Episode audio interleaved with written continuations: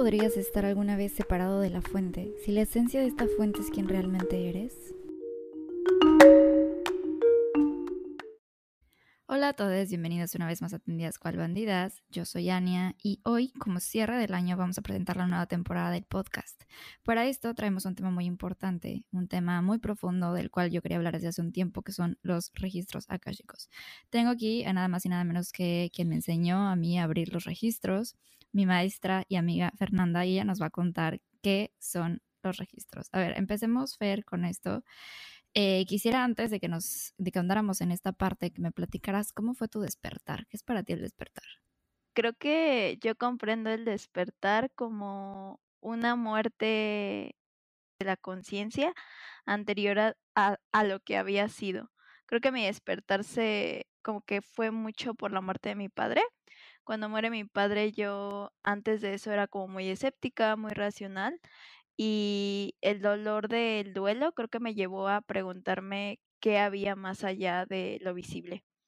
Entonces, para mí, el despertar fue el comprender la unión entre mi cuerpo y una totalidad más grande, pero no solo comprenderla, sino hacerme consciente de que tal vez no soy solo pues esto que está existiendo, ¿no? Sino que estoy unida a la divinidad o a la fuente y como todo esa, como toda esa fuente a la vez soy yo y me hace experimentar tanto el ego y el dolor como el amor.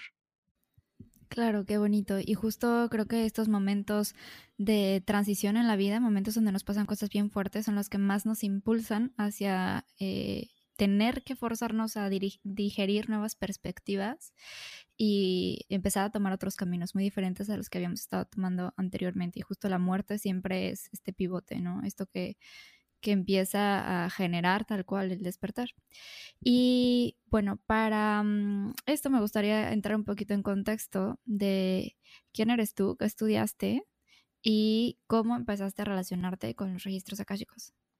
Ah, pues yo soy Fernanda. Antes de dedicarme a leer registros akáshicos, eh, yo, bueno, también leo tarot y, bueno, estudié filosofía y creo que a lo largo de la carrera, como te digo, siempre fue como muy racional todo mi proceso como de conocimiento, de aprendizaje y nunca me di la oportunidad de indagar en otros espacios que no fueran como mucho la mente.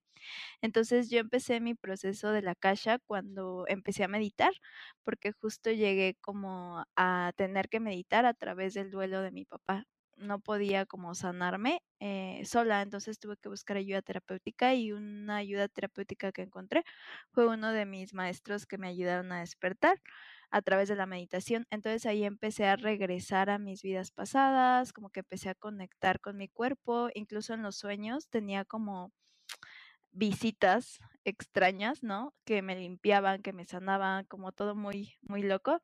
Y a partir de ahí empecé como a buscar cuando aprendí a canalizar fue cuando hice como mi proceso de apertura de registro sin saber que lo estaba haciendo. Ya cuando empecé a canalizar constantemente fue cuando ellos, eh, bueno, mis guías, que claro, tú abres la caja, ahorita lo podemos explicar, y te conectas con estos seres que son los que te brindan la información. Entonces ellos me dictaron una oración que yo como que, bueno, escribí y así yo abrí mis propios registros. Entonces a partir de ahí como que me empezaron a guiar para aprender cómo entrar en el cuerpo, cómo leerlo, qué es lo que estaba observando y fue como pues aprendí.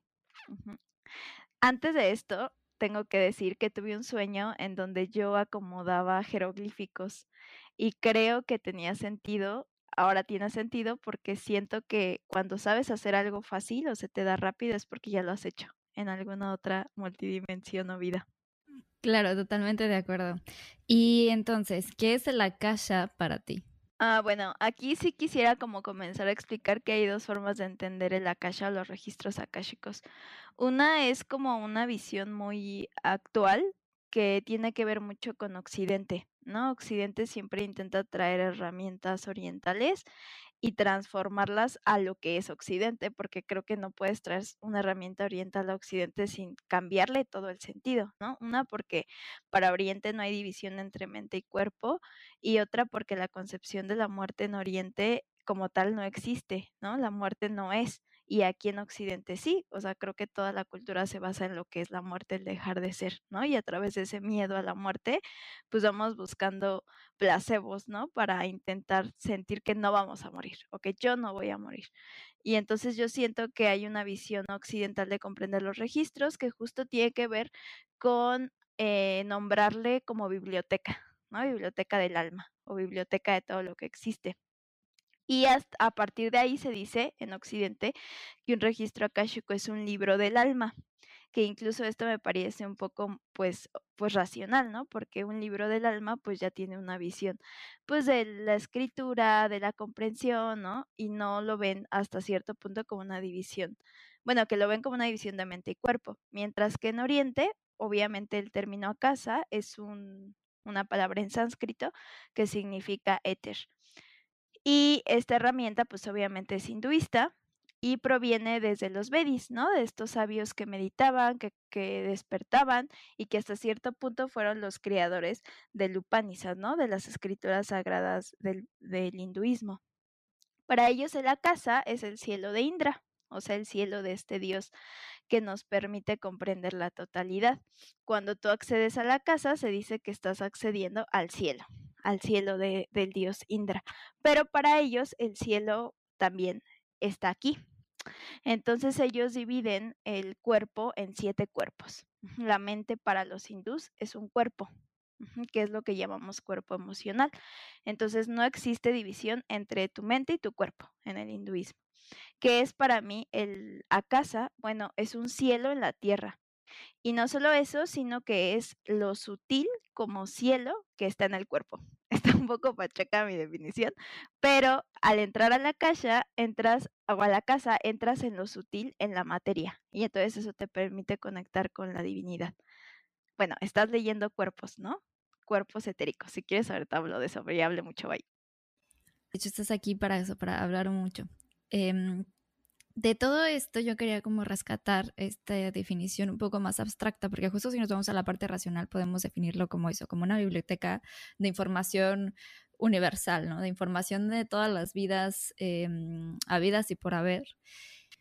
Y yo la calle entonces lo interpreto como este pegamento del universo que contiene todo lo que existe, ya sea en forma material y no material, pero que es la conciencia misma. Y, gracias a que es la conciencia misma, entonces, bueno, una, digamos, una proyección de la conciencia misma, entonces adquiere todo lo que la conciencia ya sabe, es decir, eh, una cantidad infinita de información, si es que le podemos llamar información, porque en realidad creo que es algo mucho más profundo, incluso creo que es una forma de codificación de todo lo que existe. Entonces, bueno, retomando como un poquito la parte histórica, yo sé que Elena Blavatsky tuvo un poco que ver en, en, este traer de Oriente a Occidente esta información. ¿Qué nos puedes comentar un poquito al respecto? O sea, justo lo que estaba diciendo me hizo mucho sentido porque justo el éter para los hindús es el quinto elemento, ¿no? O sea, está agua, tierra, aire, fuego y éter.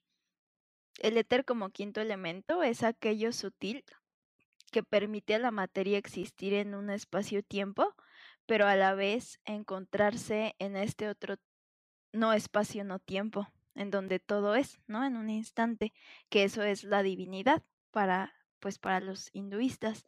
Y justo Elena Blavatsky, como bien dices, y eso está súper chido que lo retomes, fue la que intentó recuperar los registros akáshicos desde Oriente porque bueno, ella es eh, teósofa, ¿no? Y lo que hace es intentar hacer un tipo de, pues, síntesis de todas las religiones y de todas las herramientas espirituales en un solo, pues, método, que ella justo intenta recuperar todo lo que nos acerca a la divinidad.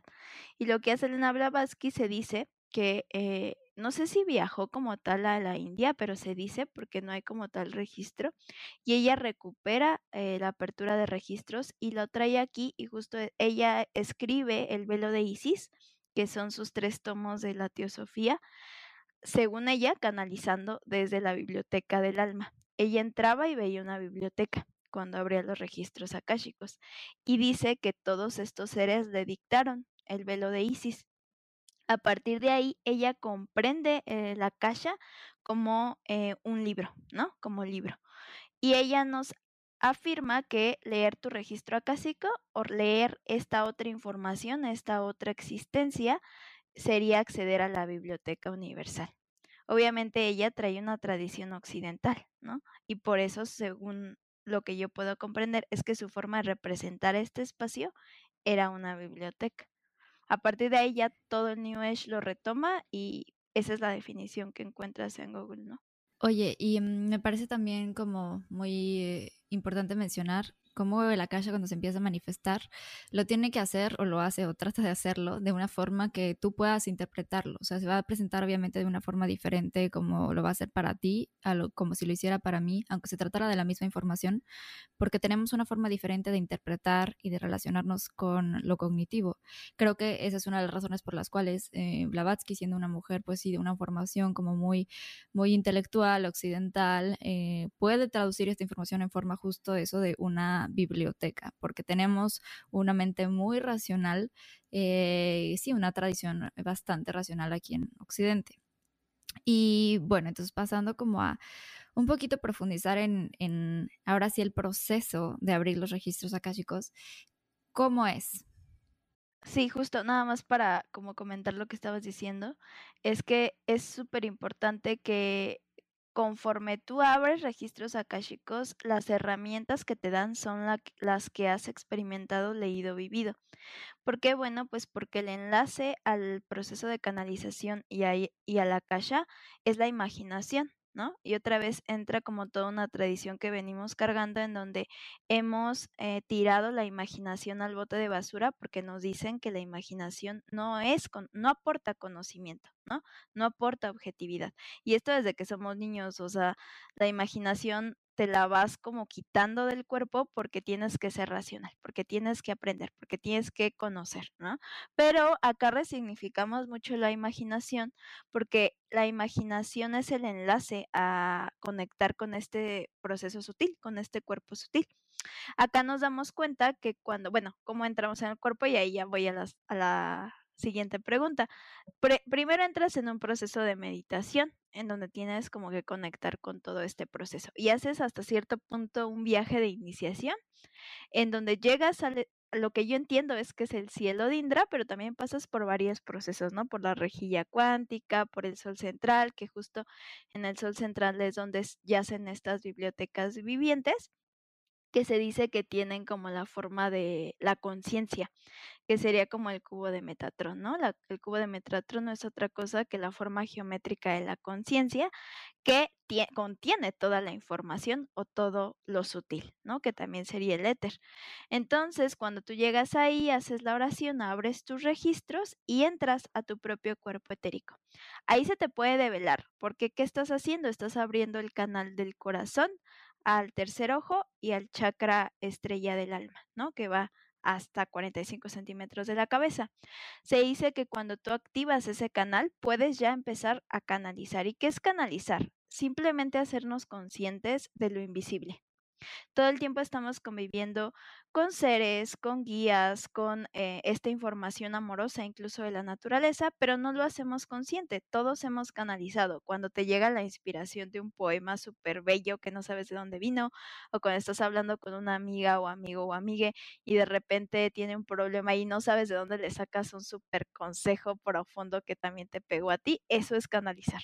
Estás recibiendo información constantemente de estos planos sutiles, pero simplemente no lo ves, no lo haces consciente porque crees que todo viene de tu ser racional. Entonces, canalizar es ser eh, consciente de estos planos y acceder a esta información que yo le digo información del corazón, pero yo creo que es la información de la fuente, o sea, es una información del amor que nos permite comprender tanto nuestro pasado como nuestro presente e incluso nuestro futuro desde el no juicio, desde un amor neutro en donde todo ocurre desde una lógica mucho más sabia que tú. O bueno, tal vez no lógica, pero sí sintonía. Y entonces te permites ver tu pasado doloroso y perdonarlo y comprenderlo, pero también ver todo lo que no te has permitido hacer, tus sueños, tus proyectos por miedo, ¿no? Y aquí entro justo a leer un registro akáshico, porque justo lo que hacemos a leer es encontrar el origen de todo cómo se originó mi trauma y te muestran el recuerdo, ¿no? Cómo se originó este bloqueo y te muestran el proceso. Y bueno, yo estoy como yéndome por otras vertientes, pero eh, es acceder a toda la información de este amor, ¿no? Ahorita lo podemos explicar más. Claro, perfecto. Y me parece justo eh, muy importante que relaciones esto de información en lugar de como la información tan racional como nosotros asociamos la palabra, yendo más hacia que en realidad es, es un poco amor lo que se canaliza. En realidad lo que se canaliza es eh, pues sí, yo diría tal cual amor, porque justo el amor es el que te permite abrirte paso a través de las distintas dificultades de tu vida, a través de tus propias dificultades, eh, de tus propios bloqueos mentales, energéticos de vida, etcétera. Y entonces lo que haces al abrir los registros es sintonizarte con el amor, ¿no? Poner todo tu cuerpo, tu mente, tus emociones al servicio, o sea, en una apertura, y solo en la apertura, en el recibir, en el dar, es donde se da este justo intercambio de amor entonces pones tu cuerpo y tu mente al servicio del amor y entonces lo que entra es amor. Amor en forma de un consejo, amor en forma de una memoria que hay que sanar, amor en forma de unas palabras de aliento, que es una de las muchas cosas que se pueden canalizar. Y justo entonces es recordarte, ¿no? Creo que un poco es el, objetivo, si es que se le puede llamar así, o más bien su propia naturaleza, es devolverte a, al amor, recordarte que vienes del amor y que vas hacia el amor y redirigirte en tu camino hacia volver a, experimentarlo, a recordarlo. Entonces, aparte de toda la información que tú puedes canalizar en el Akasha, como este tipo de cosas de eh, traumas que has vivido o de mm, lazos energéticos, ¿qué más? O sea, fuera del registro de Akashico de una persona en particular, si tú abres los registros como generales, por así decirlo, los registros del universo, ¿a qué tipo de información puedes acceder? Sí, justo. Estuvo bien bonito lo que dijiste. Justo recordar que eres amor y eso lo sabemos cuando somos niños, pero creo que lo olvidamos, ¿no? Y justo yo siento que leer registros acásicos es volver a ser un niño. Todos volvemos a conectar con esta inocencia y al acceder a este canal general, o a esta información universal que no tiene que ver tal vez con un registro personal, creo que accedes a la información eh, como de la fuente. Es decir, puede ser, y esto es distinto para cada persona cuando lo abre, que la información que recibe también está relacionada con un proceso, ¿no? O sea, puedo yo entrar en, no sé, la información de un árbol, por ejemplo, que es como más universal, o la información del océano, de la piedra, ¿no? El, cuerpo etérico del océano, y ahí me puede venir a lo mejor el conocimiento del tiempo, qué es el tiempo, qué es la vida, qué es la muerte, desde algo que no es un sujeto, que no es un yo. Y entonces tú al comprender, por ejemplo, la vida del mar, ¿no? Canalizar al mar, que te dice que todo es amoroso, que todo es unión, que todo es apoyo mutuo, ¿no? Que es cooperación, en donde todo ser existe conforme a un tiempo de aceptación o de neutralidad, ahí tú también estás aprendiendo a lo mejor algo sobre ti, ¿no? A lo mejor eres una persona que todo el tiempo está apurada, güey. Y entonces, si aprendes a abrir este canal y conectar con la sabiduría del océano, ya cambia tu visión. Entonces puedes acceder a lo que con al conocimiento no me gusta llamarlo universal, pero sí puedes acceder a un conocimiento que no está permeado por juicios humanos y que a partir de ese conocimiento que no está permeado por juicios humanos, puedes comprenderte como un ser tal vez sin tanto ego y conectar con todo lo que existe. A mí, por ejemplo, en esto ya es como muy personal, me ha ayudado a ver a todo lo que existe de forma igual. O sea, que no hay jerarquía entre yo y otro ser, sea animal, sea planta, sea océano. Creo que eso es, según yo, la sabiduría de la fuente, ¿no? En donde todo existe en igualdad. Justo esto que hablas del mar, a mí me resuena mucho porque mm, en los lugares donde he canalizado más profundamente mis registros, porque además cabe mencionar, ¿no? Yo tengo luna en Virgo, mi mente ha sido muy racional y mucho de mi lucha en esta vida ha sido justamente, no contra, porque no lo quiero decir contra la mente, pero sí ha sido como de integrar a mi mente con mi espiritualidad, como, como volverlos uno, ¿no? Quitar esa separación de mente y cuerpo y tratar de realmente integrarlos para un propósito distinto. Y entonces justo em, para mí canalizar ha sido un poco, no difícil, pero sí ha sido un poco de tomar, sabes, como pasitos de bebé, para ir entendiéndolo poco a poco y para ir asimilando de otra forma y no entendiendo, porque ahí vamos otra vez como este, esta necesidad de, de, comprender todo de una forma racional, pero justo los momentos en los que he conectado más profundamente ha sido en la playa, en el mar, así yo yéndome a eh, una playa donde no hay mucha gente, donde está el atardecer y, me, y abro mis registros y justo en esos momentos es donde he podido sentir verdaderamente, porque además no solo es la información que empieza a llegar a ti, ¿no? Es también lo que sientes. Y entonces te sientes sostenida, te sientes amada, te sientes eh, que todo tiene un propósito mucho más grande y a pesar de que estés eh, de repente muy metida en la vida material y en las cuestiones del día a día, ese momento te hace recordar y te hace saber que todo vale la pena y estás aquí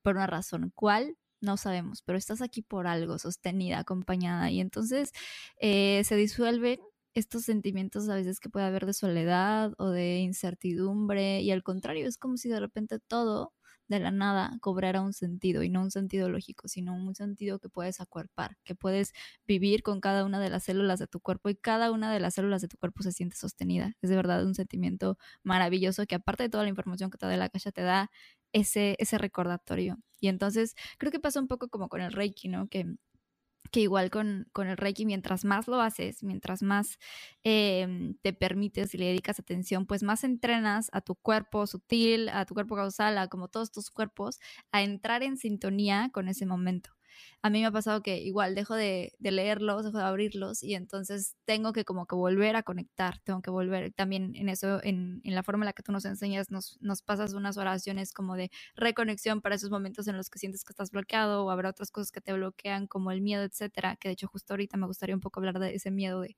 abrir los registros. Pero em, sí, justo entonces en esos momentos en los que conectas profundamente, entiendes que todo tiene un propósito más allá. Y ahora, en cuanto a esta parte del miedo, cuando yo empecé a abrir mis registros contigo, yo sentía mucho miedo, sobre todo en, bueno, hubo, meditaciones muy bonitas, pero hubo meditaciones en las que eh, hablabas de pasar el sol central y luego la rejilla cuántica y luego yo me sentía atrapada en la rejilla cuántica y yo sentía que no iba a regresar a mi cuerpo físico y entonces me invadía un miedo y yo como que salía de la meditación con muchísima ansiedad en lugar de la paz y la tranquilidad. Pero ahora entiendo que parte de, todo este proceso es la mente, ¿no? La mente que obviamente no está acostumbrada a ese tipo de procesos, no está acostumbrada a dejarse ir, que es otra de mis como luchas personales en esta vida, dejar ir, o sea, soltar la mente, soltar lo racional y entonces la mente era de que no, ¿qué pasa si no recuerdo mi cuerpo, no regreso a mi cuerpo físico? ¿O qué pasa si soy absorbida por un ente del bajo astral y ya no me deja volver a pasar? Entonces, eh, a mí me ayudó muchísimo todo el aliento que nos dabas en torno a que nos decías, no nos dabas explicación al respecto, solo nos decías, no te va a pasar nada, no te va a pasar nada. Y yo confié en esas palabras y yo dije, Fer dice que no me va a pasar nada, entonces no me va a pasar nada. Y fue así como me pude dejar ir poco a poco. Y de hecho me pasó en, porque en la ceremonia, de, bueno, la meditación de iniciación no pude estar como en live, pero lo hice después yo en mi casa y aparte yo tenía mis foquitos de Alexa, así que los puedes prender de colores y yo que puse luz azul y así un desmadre. Y mm, entonces empecé a entrar en la meditación y, y sentí a los ángeles a mi alrededor y sentí que de hecho los ángeles igual para otro tema de podcast, algo que me gustaría profundizar más, pero empecé a sentir también a, a las ballenas, que también es algo que me gustaría hablar un poquito ahorita. Y, de repente empecé a sentir lo que yo creo que es desde mi mente racional, tal vez eh, como mi kundalini, ¿no? Mi energía desde la base de la columna vertebral, súper activa, así como que a punto de salir, un calor muy intenso y tuve que regresarme a abrir los ojos porque me dio miedo. Eh, le consulté a unas amigas también que son bien brujas y les dije, amigas, ¿qué hago? ¿Sigo la meditación o no sigo la meditación? Me dice una de ellas, sácate un arcano y, ya con eso decide. Entonces abrí, pues saqué mi masito, saqué una carta y me salió el mundo. Y el mundo, pues como bien sabes, es una carta de, pues, no sé ni siquiera cómo describirlo, es una carta de realización, por así decirlo, de una realización como trascendental que te da una nueva perspectiva, tal cual entras a un nuevo mundo y además algo que, que vi muy curioso y que nunca había reparado en la carta del mundo es que mm, eh, está como una mujer sosteniendo dos como bastos que están como en perfecto equilibrio y además de que lo sostiene, que están en equilibrio, está tiene un como cordón o una como, sí, como una cuerda en forma de espiral rodeando su cuerpo, que justo es uno de los símbolos del despertar de la kundalini. Entonces, eso a mí me hizo mucho sentido y para mí fue una señal que yo necesitaba para saber que no pasa nada si abres tus registros acá, chicos, que no te va a pasar absolutamente nada y que solo es el miedo de entrar en ese espacio. Sí, justo, estuvo bien padre que contaras esa experiencia. Justo, a, a mí me da mucha risa porque yo también tuve miedo, ¿sabes? O sea, a mí también me dio miedo cuando aprendí a canalizar. Porque, y esto es bien importante decirlo, nunca dejas tu cuerpo, solo expandes el cuerpo, solo le permites ir a esos otros espacios sutiles que regularmente no se permite, porque bueno, si sabemos que no hay mente sino solo un cuerpo emocional y todos somos cuerpos, cuerpo de luz, cuerpo emocional, cuerpo astral, cuerpo etérico, cuerpo akáshico, ¿no? Eh, lo que hacemos es viajar también con el cuerpo, es decir, estamos experimentando o el cuerpo es una experiencia constante, ¿no? Por decirlo así. Y está bien chistoso porque yo también sabía que debía dejar el cuerpo, bueno, entre comillas. Y cuando a mí también, yo lo hice, yo también dije, güey, o sea, olvídate, ¿no? O sea, a mí se me va a meter algo, me voy a quedar ahí parada y me voy a volver loca. Pero a mí me causa mucha, mucha confianza mostrarles a ustedes como este proceso desde la completa apertura, como solo déjate ir, porque cuando tú, como bien dices, dejas ir la mente, todo se vuelve súper, súper bueno, no solo más fácil, pero sí más amoroso. Entonces, a mí, por ejemplo, eh, ahí se me olvidó tu pregunta, Ania, pero ahí, por ejemplo, eh, creo que una forma de entrar a los registros sin miedo es saber que siempre estás protegido o protegida, más allá de que lo estés haciendo, eh, haciendo la iniciación, ¿no?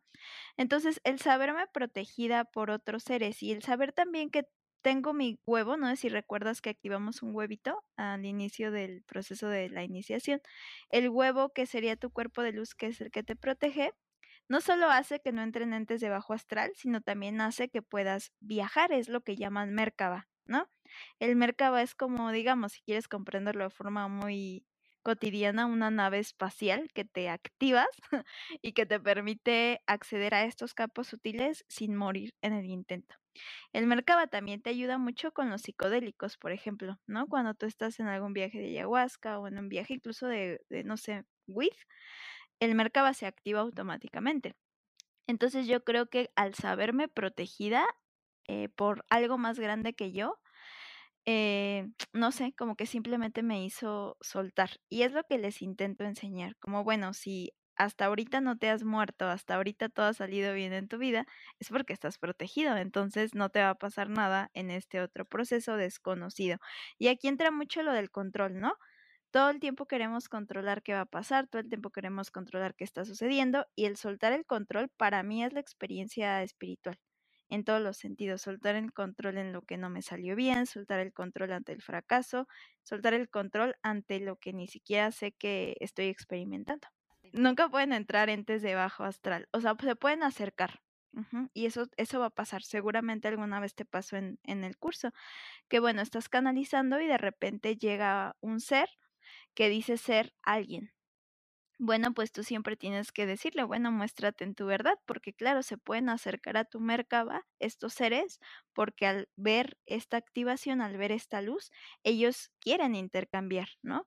Y regularmente son seres que no han encontrado la luz o la paz y que necesitan ayuda. Entonces tampoco tenerle miedo a lo que se dice que es de bajo astral, ¿no? Porque vuelves a dualizar el proceso. La luz es lo bueno, la oscuridad es lo malo. Yo creo que la oscuridad y la luz son y que están ahí para enseñarnos. Entonces, dejar de quitarnos esta onda de que, dejar de quitarnos, ah, no, no, dejar de tener miedo a los entes de bajo astral porque también nos enseñan.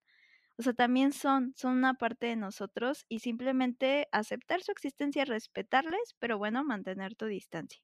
Súper, se me empezó a cortar un poquito, pero em, quisiera como retomar esta parte que hablaste sobre todo el, el Merkaba, eh, porque justo el, el Merkaba, no, yo no había hecho la relación de que en realidad es, es, el mismo como cuerpo, la misma, pues sí, por así decirlo, la misma forma, figura que te puede proteger siempre en cualquier viaje fuera de, eh, por así decirlo, esta dimensión. Entonces, por supuesto, como la ingesta de, de enteógenos, de psicodélicos, eh, te llevan a otras dimensiones, te llevan a otros planos de conciencia, pues por supuesto que activar tu Merkaba eh, te va a ayudar a que el viaje sea mucho más sencillo. No lo había pensado, no es que ahora ya lo vaya a aplicar porque ves que ya no, no le hago esas cosas, pero, mm, pero creo que es información muy, muy valiosa, incluso en momentos de mm, que te sientas inseguro o que te sientas desprotegido, como recordar que siempre estás acompañado de, de esa, pues sí, de ese cuerpo energético que es como tu, tu casita universal, ¿no? Como tu casita que está 100% protegida.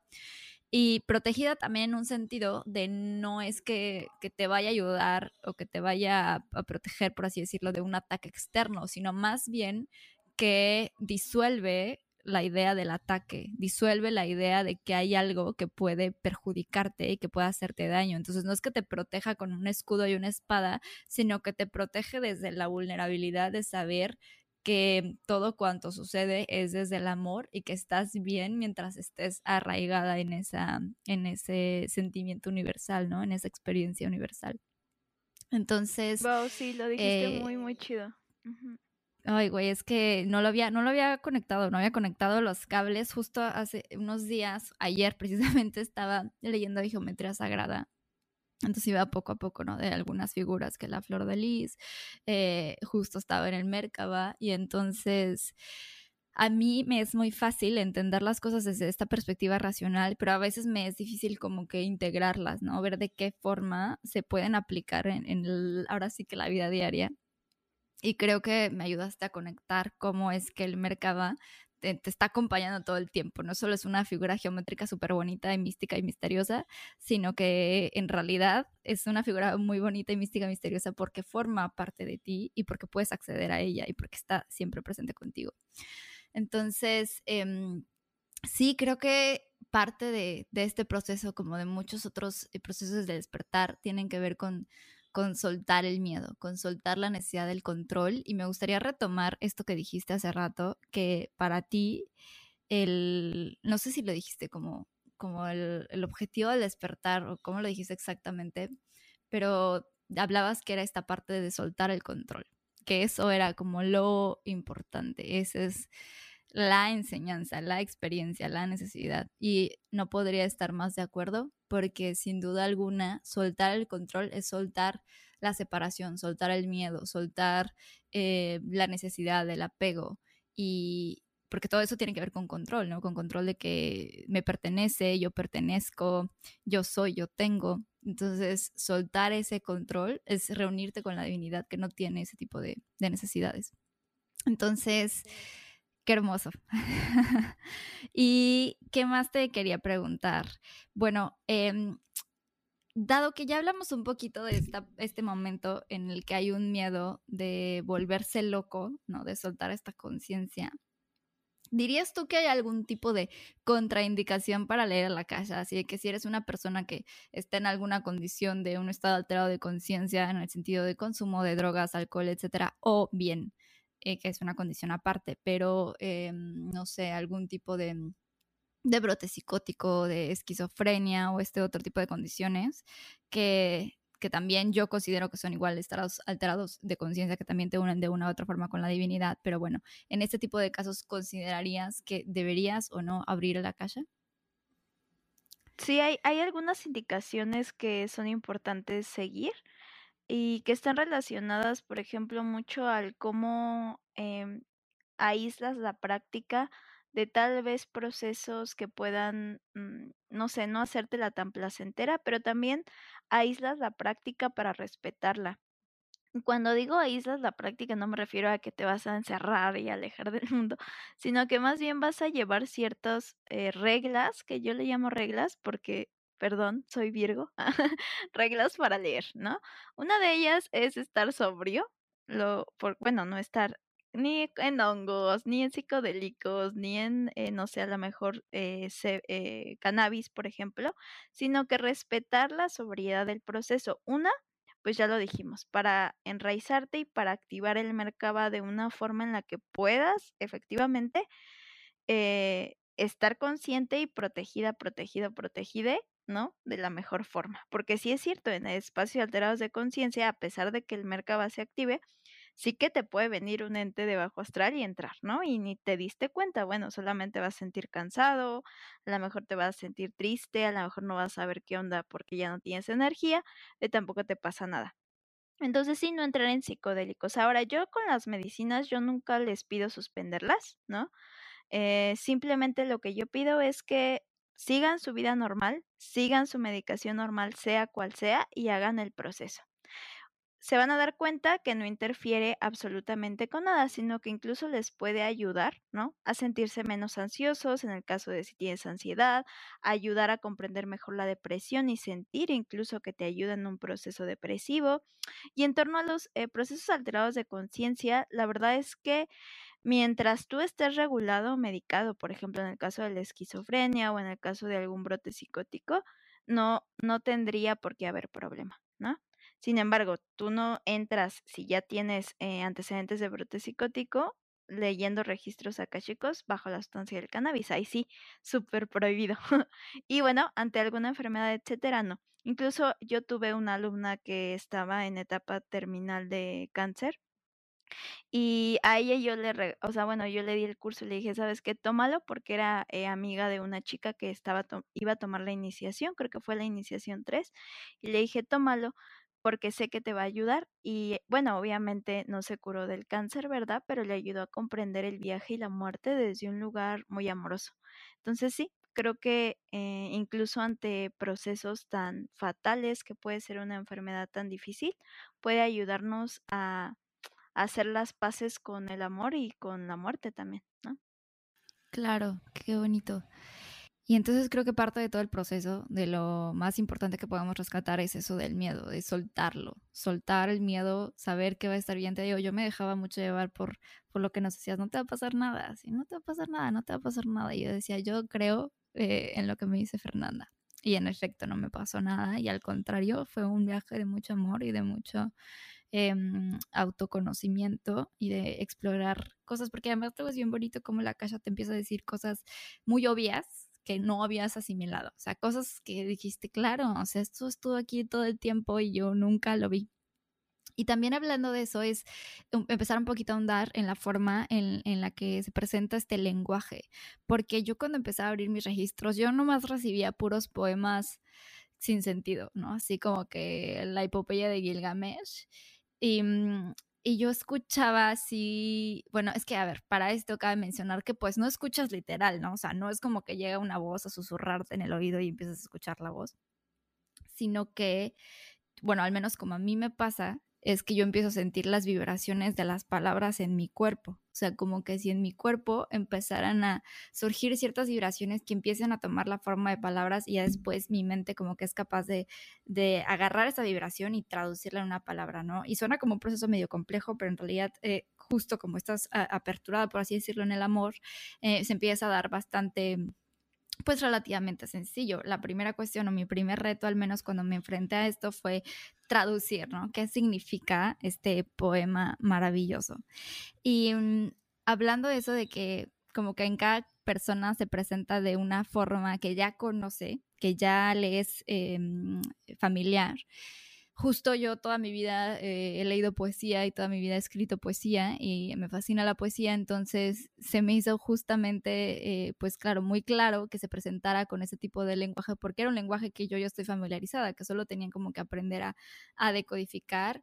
Y ya conforme empecé a soltar esa rigidez mental y empecé a dejarme ir un poco más en el akasha, justo el lenguaje con el que se empezaban a comunicar ya era mucho más claro. O sea, de hecho ya en un punto se volvió bastante directo, ¿no? En un punto ya no se presta a interpretación. Eh, pero como tú nos enseñaste también, muchas veces se presenta en forma de imágenes. Otra vez no son imágenes como si estuvieras viendo una película, sino que son como, yo, yo lo siento así como como manchas, igual como vibraciones, ¿no? Como vibraciones que empiezan a adquirir una forma y entonces de repente te presentan como que una imagen y, todavía no estás muy consciente de qué es y tienes que profundizar un poco y entonces de repente eh, empiezan a aparecer detalles en la imagen, tal vez un cuadro, tal vez un mueble en específico, pero todo es como muy, pues sí, como muy abstracto, como una figura de manchas que poco a poco empiezan a tomar forma. Y, y tampoco es tan nítido, tan claro, nuevamente, no es como ver una película, sino es como interpretar vibraciones, ya sea en forma de, de imagen o en formato audio o en formato imagen. A mí, te digo que se me presenta más en esta forma de vibración y de palabras, yo canalizo más así y creo que por, por lo mismo de que yo tengo una naturaleza muchísimo más, em, pues no auditiva, pero sí más de lenguaje que visual una naturaleza mucho más estructurada en términos de lenguaje y habrá gente que en realidad se, se relacione muchísimo más con la parte visual, con la parte creativa, eh, digamos, pues sí, en, el sentido de la vista y que entonces se le presente de, de esa forma. Y como al parecer, o como yo creo que es en tu caso, que es de ambas, ¿no? Cuéntanos cómo tú vives ese proceso. Oh, sí, es súper chida esa pregunta. Justo, a cada persona eh, se le presenta distinto. Yo divido las capacidades psíquicas en tres, que son las, pues como las más, las que he visto que más se presentan. La clariaudiencia, la clarividencia y la clarisensibilidad. La clariaudiencia, como bien este dices, no es como literal que llegue un sujeto o una sujeta y te dicte, ¿no? O sea, justo como bien experimentas tú y como ya conoces el proceso, es como sentir la palabra y esta palabra a la vez es dictada por la mente. Acá es bien importante, eh, y creo que también era una de las preguntas, distinguir la mente del proceso de canalización. Y eso creo que es lo más, pues creo que lo más complicado, pero se, se aprende, ¿no? No es tan difícil. Bueno, entonces es un dictado por la mente. Ahorita retomo lo que dije anteriormente, que este dictado, como muy bien se, lo sabes, es, es un dictado muy metafórico y poético. Te darás cuenta de la diferencia entre tu propio pensamiento y eh, la clariaudiencia, es decir, el dictado de estos planos sutiles, porque a diferencia de la mente, en la canalización no hay juicios, nunca te van a decir, qué tonto eres, eh, te vas a morir, eh, no sé, todo lo que nos dice la mente, no vas a tener dinero, no vas a encontrar trabajo, nada de eso llega ahí, sino que llega el proceso poético en donde empiezas a recibir información para el otro desde el amor. Por el otro lado está la clarividencia, que como bien eh, yo lo explico, es un proyector que tenemos desde el cerebelo y el tercer ojo que nos ayuda a ver, a canalizar el cuerpo etérico. Cuando nosotros entramos en un registro akáshico, estamos canalizando un cuerpo. Y este cuerpo etérico también se forma desde que estás en vientre materno, al igual que tu cuerpo físico, ¿no? Este cuerpo eh, guarda la frecuencia a modo dactilar, bueno, es como yo lo explico, o a modo de nudo de frecuencia de toda la memoria, desde vientre materno, ¿no? Y como estás en vientre materno, también guarda la información de linajes, linaje materno y linaje paterno. Y entonces vas creciendo y vas eh, pues experimentando tu vida y este cuerpo etérico va agarrando memorias a modo de nudos o a modo de huellas. Estas huellas son frecuencias, el cuerpo etérico es frecuencia. Y así como un radio va a canalizar la frecuencia que recibe o como una tele, nosotros también vamos a canalizar frecuencia. Puede ser por clariaudiencia, por clarividencia, que es el proyector, en donde efectivamente puedes ver recuerdos de la persona y al principio, como dices, no es muy específico, te puede salir una flor o te puede salir una silla, pero a lo mejor ya después ves la memoria de la persona, ¿no? Siendo a lo mejor agredida en la primaria, ¿no? Teniendo bullying, cómo esto le afectó, o a lo mejor el haber perdido a un ser querido. Y entonces empiezas a ver todas esas imágenes y a la vez empiezas a comprender el por qué esta persona tiene cierta emoción o cierta incapacidad en su vida, algún bloqueo. Y también está la otra, eh, eh, la habilidad psíquica, que es la clarisensibilidad. Que esta yo, es como les explico, es la más difícil de desarrollar o la más difícil de comprender, porque es sentir el dolor del otro en tu cuerpo. ¿no? Abres el registro akáshico y sientes el dolor en el corazón o un dolor horrible en el brazo, un dolor horrible en la pierna y eso te asusta horrible. O sea, dices, no, esto me voy a morir, pero realmente estás recibiendo información del otro. Esa información, después a, cuando lo vas practicando, el olor ya se vuelve palabra o se vuelve imagen. Todos tenemos capacidades psíquicas, puedes tener dos o más y no te hace mejor ni peor tener una o tener tres, ¿no? Eh, he encontrado muchas personas que son clarividentes y todo bien, y si siguen practicando después son clarividentes y todo bien, pero bueno, si solo eres clarividente también está perfecto. Lo importante es aprender a canalizar. Entonces sí, eh, yo recibo imagen, palabra y sensación, pero bueno, es porque también ya he practicado mucho, ¿no? Y porque entre más practiques, más profundizas, más específico se hace tan específico que a veces hasta da miedo, la verdad, ¿eh? O sea, como que puede ser encontrar información que ni la persona sabe de su linaje y después la verifica, ¿no? A través de mamá, a través de papá. Y, justo siempre es como con este objetivo de ayudar a la persona a, encontrar eh, pues como más, más que encontrar, como a mm, reunir los elementos, las pistas universales que, que, va uno dejando por ahí, las migajitas, que te permiten recogerlas todas y reconstruirte otra vez, ¿no? Y recordar nuevamente, como lo mencionamos hace un rato, tu propósito aquí o qué puedes hacer para reencontrarte con esta vibración, esta, este estado de amor. Y otra de las preguntas que tenías que también tú nos, nos decías que era bueno cubrirse la cabeza, ¿no? Como el chakra coronilla. Yo aquí, más allá de que nos expliques por qué se tienen que hacer esto o por qué es, aconsejable, eh, me gustaría saber si crees que tenga esto relación con alguno de los, em, pues sí, como turbantes u otro tipo de vestimentas tradicionales que se pueden utilizar sobre todo en Oriente o también, desde mi perspectiva, con el sombrero de las brujas. Oh, qué chida pregunta. Sí, pues em, yo lo relaciono mucho, eh, si te das cuenta en Oriente, siempre que se entra a un templo regularmente uno se cubre la cabeza, ¿no? Porque cuando al cubrirte la cabeza estás, bueno, cuando entras al templo y te cubres de esta forma, lo que estás haciendo no solo es cuidando tu chakra corona, ¿no? Que es donde entra la información de la divinidad, sino que también estás hasta cierto punto haciendo un proceso o como de respeto al lugar, ¿no? Porque se dice que recibes, pero recibes con humildad la divinidad. Y entonces para mí este recibir con humildad es cubrirte la cabeza y aceptar que, bueno, eh, estás llevando un proceso de ofrenda y de servicio.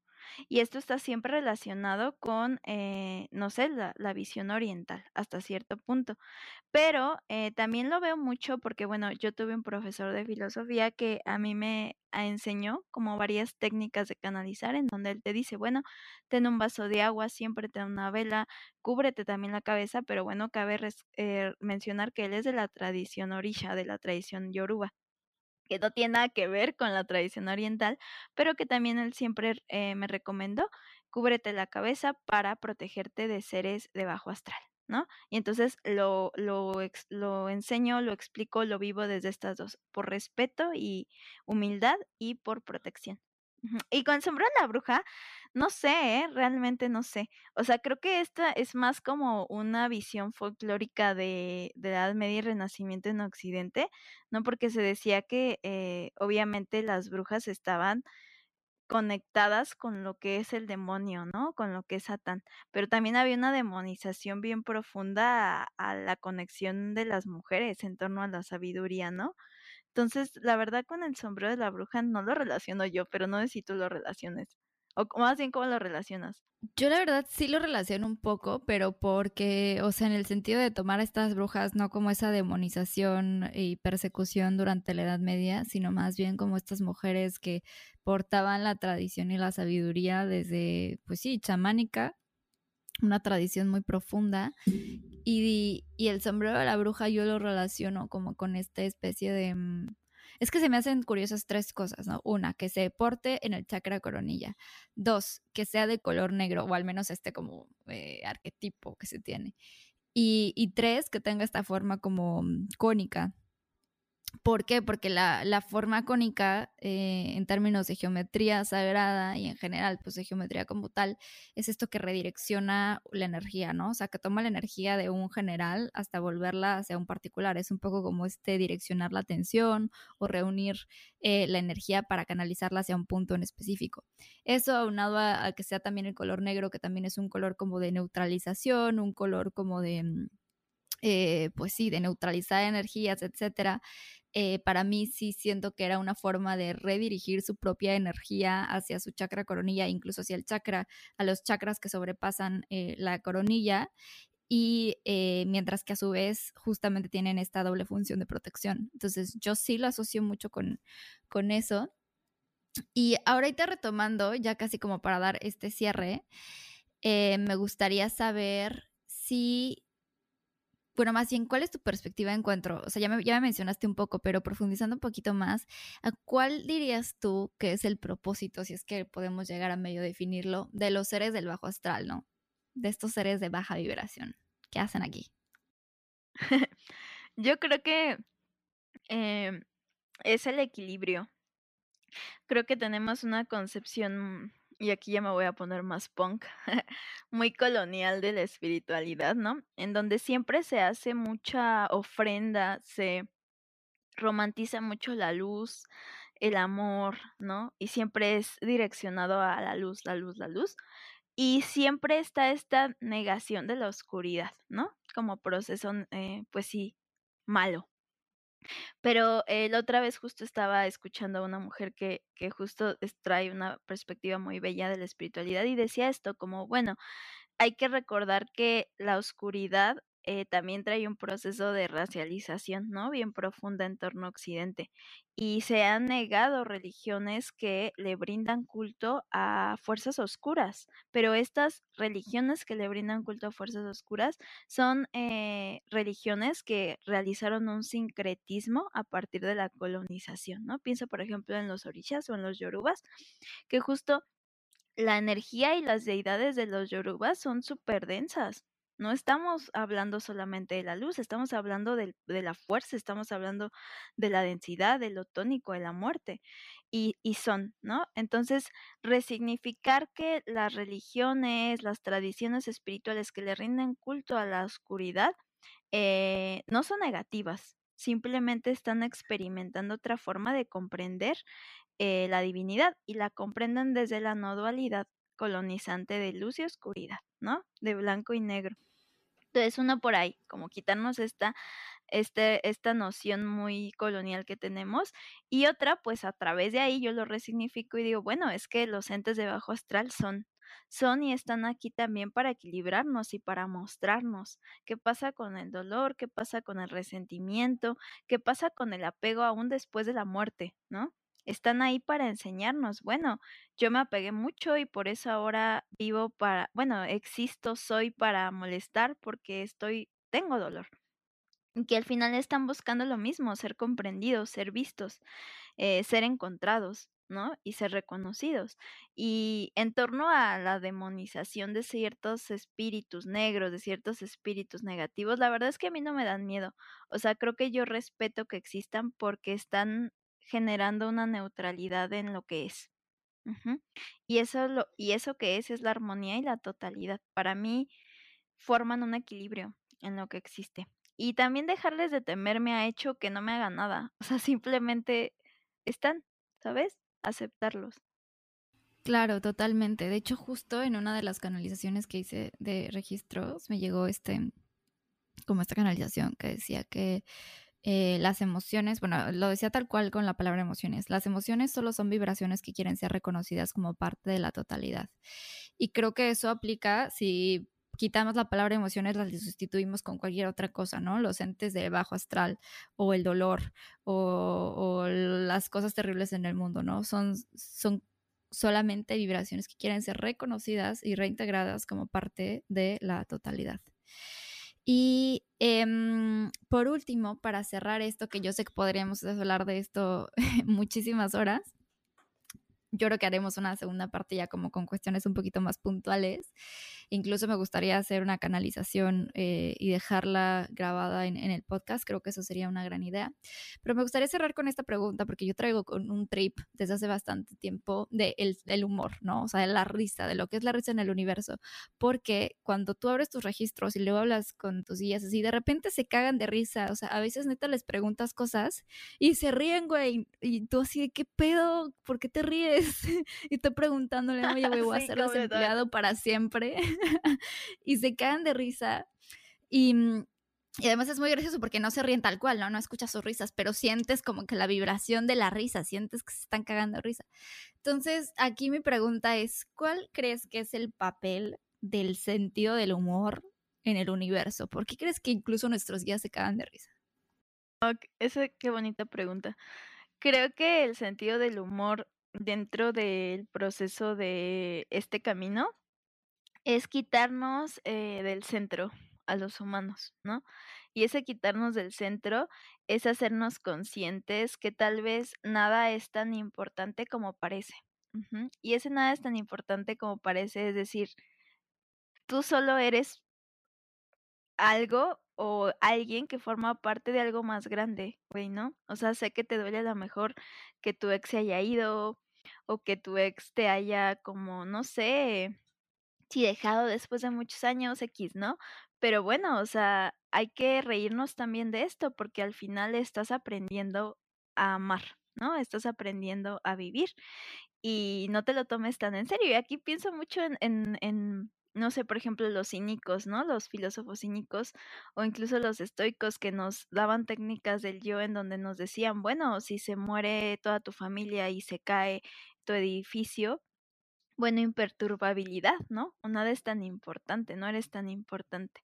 Y esto yo lo siento mucho con los guías porque nos dicen, bueno, o sea, ríete de tus miedos, ríete de, de, tus inseguridades, ríete de todo lo que constantemente es tan importante para ti, que viene mucho desde este, no te burles de mí, o yo, eh, yo soy esto, yo tengo esto, yo sé esto, ¿no? Que al final vuelve a separarte de los otros y vuelve a separarte del mundo.